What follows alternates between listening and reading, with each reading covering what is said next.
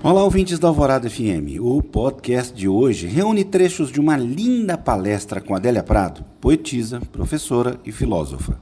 Nascida em Divinópolis, ela é autora de romances, livros de contos e de poemas e vencedora de importantes prêmios por sua obra, como o Prêmio Jabuti de Personalidade Literária. Nesta palestra, que eu mediei dentro do programa Sempre um Papo, Adélia falou sobre assuntos como poesia, beleza, espiritualidade, sentido e mistério. Adélia dá início à palestra lendo um de seus textos. Não há de que, eu estou nervosa mesmo, tanto ver tanta gente. Eu escrevi aqui alguma coisa, não é uma conferência, não é grande, mas são pensamentos, convicções que eu tenho, queria dividir com vocês. O que dá sentido à nossa vida vale mais que a vida. E o comportamento humano diante desta convicção é o que cria os heróis, os mártires, os santos. Viver segundo uma convicção confere sentido e legitima a nossa experiência humana dá às nossas ações, à nossa vida, de homens comuns, de pessoas comuns, que não somos mártires, nem heróis, nem santos, confere beleza à nossa vida, que é o heroísmo de viver o cotidiano, a nossa vida, vidinha de todo dia, que se torna então uma vida tão importante quanto a vida dos heróis, porque está plantada em significados. Nós vamos falar hoje de valores. O que, que é um valor? O que, que é a significação, aquilo que dá sentido à vida? Por que, que eu faço isso? Por que, que eu dou um sentido à minha vida? Porque o heroísmo de viver o cotidiano confere beleza e me torna, então, uma pessoa plantada em sentido. Eu tenho sentido para a vida. A pessoa que está de vez em quando nós todos aqui, acredito que todo mundo já sentiu isso, uma ausência de significados. É quando a gente fala, eu estou muito deprimido. A depressão é, é exatamente quando a significação das coisas some, desaparece. A gente, todo mundo passa por essa experiência, mas são experiências leves que a gente retoma mais adiante depois desse sofrimento a nossa vida cotidiana já em outro lugar, mais avançado em experiência. E a isto a esse significado, a esse sentido que nós damos à vida, é essa vida interior, nós chamamos vida espiritual. Isso é que é vida espiritual. É a vida de significação, de valores. Isso é tão importante que as pessoas, as pessoas que são, por exemplo, as colônias, que foram muito espoliadas por, nações mais fortes, os índios que são dizimados expatriados da sua cultura, dos seus ritos, o que, que acontece com essas pessoas? Elas perdem o sentido da sua vida. Então, essa civilização, essas, essas culturas desaparecem. A gente vê, por exemplo, os judeus, que foram povos que há milênios que eles estão na na, tem uma, uma, palavra, palavra certinha para isso. Na diáspora, obrigado. Exatamente, expatriados do seu lugar comum. Mas eles conservaram a própria cultura porque cercaram a própria língua e a própria fé religiosa deles baseada num livro, que é uma forma de simbolizar nós estamos da, fora da nossa pátria, estamos no degredo, estamos perseguidos, mas aqui, ó, temos isso aqui. Então, isso dá conforto íntimo, dá socorro, dá alegria, dá alento, porque são valores que não têm preço, que não se compra, que não se vende, mas são experiências profundas que me dão identidade. Isso é um valor. Então, e esses valores, eles sempre não são de ordem material. Eles são transcendentes, eles vão além da matéria, além do, da experiência física comum. São coisas inexprimíveis, não há como falar de símbolos. Nós vamos ver um, um pouquinho adiante isso. Então, a isso nós chamamos vida espiritual, vida simbólica, que justifica o nosso medo. Quem tem vida simbólica pode ter medo e pode ter também coragem.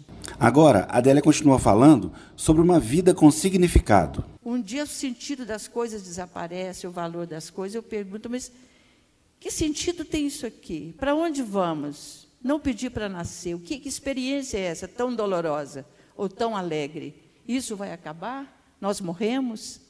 Então, essa pergunta esse sofrimento e essa experiência também de prazer e de alegria, é disso que nasceram a filosofia, as religiões e a arte.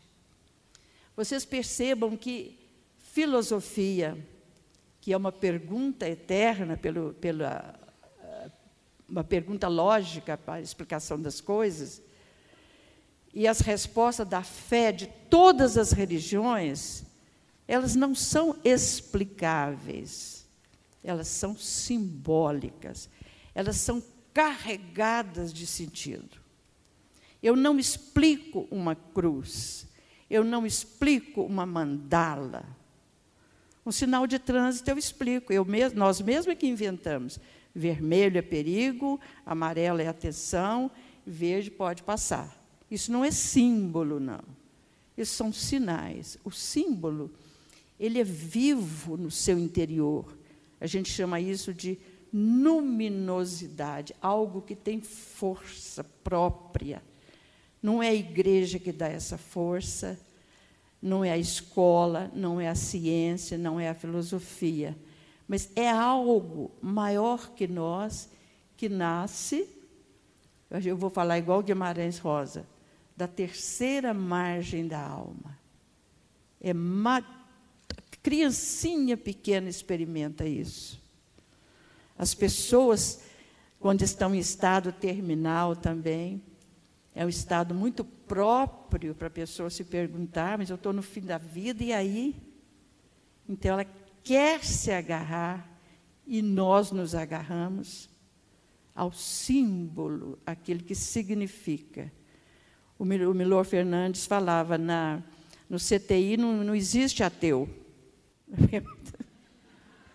É muito difícil quando a gente está numa, numa situação absolu, de absoluta impotência. Algo mai, eu preciso de algo maior que eu, mais bonito que eu, mais forte que eu, algo que não morra. Eu chamo isso de quê? Eu chamo de Deus, eu chamo de força criativa, mas eu preciso disso. Então, esse socorro, isso é a maior misericórdia que eu posso ter como uma pessoa que está assim, é oferecer, devolver para ela a vida simbólica, a vida de sentido. O nosso grande sábio, Jung, não é Jung. Jung não, né? É, não, é Ione, como diz o menino lá. É Jung, né? Ele no seu consultório, ele falava o seguinte: que ele devolvia os seus pacientes para a sua religião de origem. Você é judeu? Volta. Você é católico, você é evangélico, você é isso. Procure a essência, o grão, a semente da sua vida simbólica. Porque só aquilo dá sentido. Sabe por quê? a ciência e a filosofia dão, dão respostas limitadas. Né? Eu estudo o átomo, eu estudo a partícula, eu faço isso, eu faço aquilo, a filosofia dá resposta de realismo, idealismo, pragmatismo, todos os ismos, que são explicações lógicas. Tem que pensar essas respostas. E a resposta da fé e a resposta da poesia e da arte, ela não é explicável. A seguir, Adélia fala sobre Deus, beleza e arte. Outro dia eu li numa, uma coisa interessantíssima, o autor falava assim: Deus não é uma ideia, ele não é um, um, um fato teológico, ele é para as pessoas uma experiência. O símbolo, a vida interna, a vida espiritual, ela é experiência. Ela não é ciência, não é para a gente discutir isso. Mas é só isso que dá conforto a gente. Você vê, por exemplo, uma música que você ama muito, você está um pouquinho deprimido, põe aquela música e fala: Ai, graças a Deus que tem isso. Isso o quê? Isso o quê? O que, que é isso? É um centro de significação, de sentido para a minha vida. Eu falo, mas não é possível. Por que, que isso me torna feliz? É uma pergunta interessantíssima. Por que, que as coisas podem nos fazer felizes? E geralmente essas coisas são de natureza simbólica. Geralmente, todo símbolo, tudo isso que nós cremos e nos faz felizes, se trata de mistério. São dogmas, no sentido mais perfeito da palavra. Aquilo que a humanidade intuiu, mas não explica, mas crê convictamente naquilo. É maravilhoso. É maravilhoso. E por que, que deve ser, ser verdade? Porque é bom demais, né? Uma coisa que me faz tão feliz, uma coisa que me enamora, né? A beleza, a beleza do filme, a beleza das pessoas, a beleza da, da vida, de tudo. E agora quem não é tão bonito não precisa ficar triste. Porque um dos maiores é, teólogos nossos, né, São Tomás de Aquino, que adorava o filósofo Aristóteles, ele falava assim: todo ser é belo, seja que tipo for, uma jararaca, um sapo. A jararaca em si mesma é bela, a barata é linda, o piolho maravilhoso, pela simples razão de que são. Eles são. Então, todo ser é belo. E nós, humanos, ainda trazemos dentro de nós essa capacidade de simbolizar a nossa dor. Por isso que toda vez que eu estou triste, é, deprimido, confuso, escrever, ou pintar, ou fazer uma massa de pão, ou dar uma volta, fazer qualquer atitude, pode me devolver simbolicamente a sensação de o prazer de existir.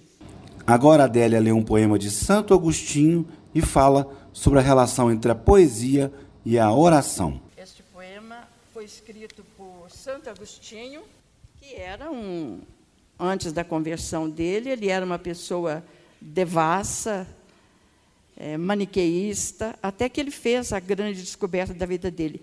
Ele nasceu no ano 300. Você imagina esse poema aqui tem uns 1.700 anos já. Olha, escutem bem aqui. Tarde vos amei, ó beleza, tão antiga e tão nova. Tarde vos amei. Eis que habitáveis dentro de mim e eu lá fora a procurar-vos. Disforme lançava-me sobre estas formosuras que criastes. Estáveis comigo e eu não estava convosco. Retinha-me longe de vós aquilo que não existiria, se não existisse em vós. Porém, chamaste-me com uma voz tão forte que rompeste a minha surdez brilhastes, cintilastes, e logo afugentastes a minha cegueira. Exalastes perfume, respirei-o a plenos pulmões, suspirando por vós. Saboreei-vos, e agora tenho fome e sede de vós. Tocaste-me e ardi no desejo de vossa paz. Ele chama isso que ele encontrou de beleza. Tarde vos amei, ó beleza tão antiga e tão nova. Você já pensou uma pessoa tocada por uma forma de beleza que leva essa pessoa a curvar a cabeça e se prostrar em adoração? Ele não sabe do que, que se trata, não. só sabe que é assim. Sabe aquela história do João Grilo, né, na, no Alto da Compadecida? Ele explicava as coisas, falava, mas por quê? Eu falava, não sei, só sei que é assim. Né? É mais ou menos isso. Só sei que é assim. Só sei que assim significa eu sinto isso, eu experimento essa beleza. Então, isso é realmente pura vida interior. Isso é um poema, né? Isso é um poema. E é uma oração, é a mesma coisa. Poema, poesia oração, uma coisa só. Por que, que a gente fala isso? Porque tanto o poema quanto a oração, a oração verdadeira, é claro, ela se dirige a algo maior que eu, que exige a minha submissão, a minha acolhida. Por fim, Adela encerra este raciocínio falando sobre o mistério. Graças a Deus que existe mistério. E eu que não vou decifrar nunca. É muito engraçado quando você vê, por exemplo, nas experiências da física, Agora, teve um, um, cientista que falou, há uns anos atrás, falou assim, agora a física explicou o universo. Coitadinho. Porque depois disso, com o surgimento da física quântica, mistérios sobre mistérios. É o átomo, é a partícula, é o spin, é isso, é aquilo. Aí você vai mais fundo, mais fundo. E quanto mais você descobre, mais o universo se alarga. Isso dá um consolo, né? Fala, Ai, que bom que tem esse negócio que a gente não entende. Ai, que bom, que bom, que bom. Esse negócio que eu não entendo é Deus piscando para mim, né? Me, me, me, tocando com o seu aguilhão.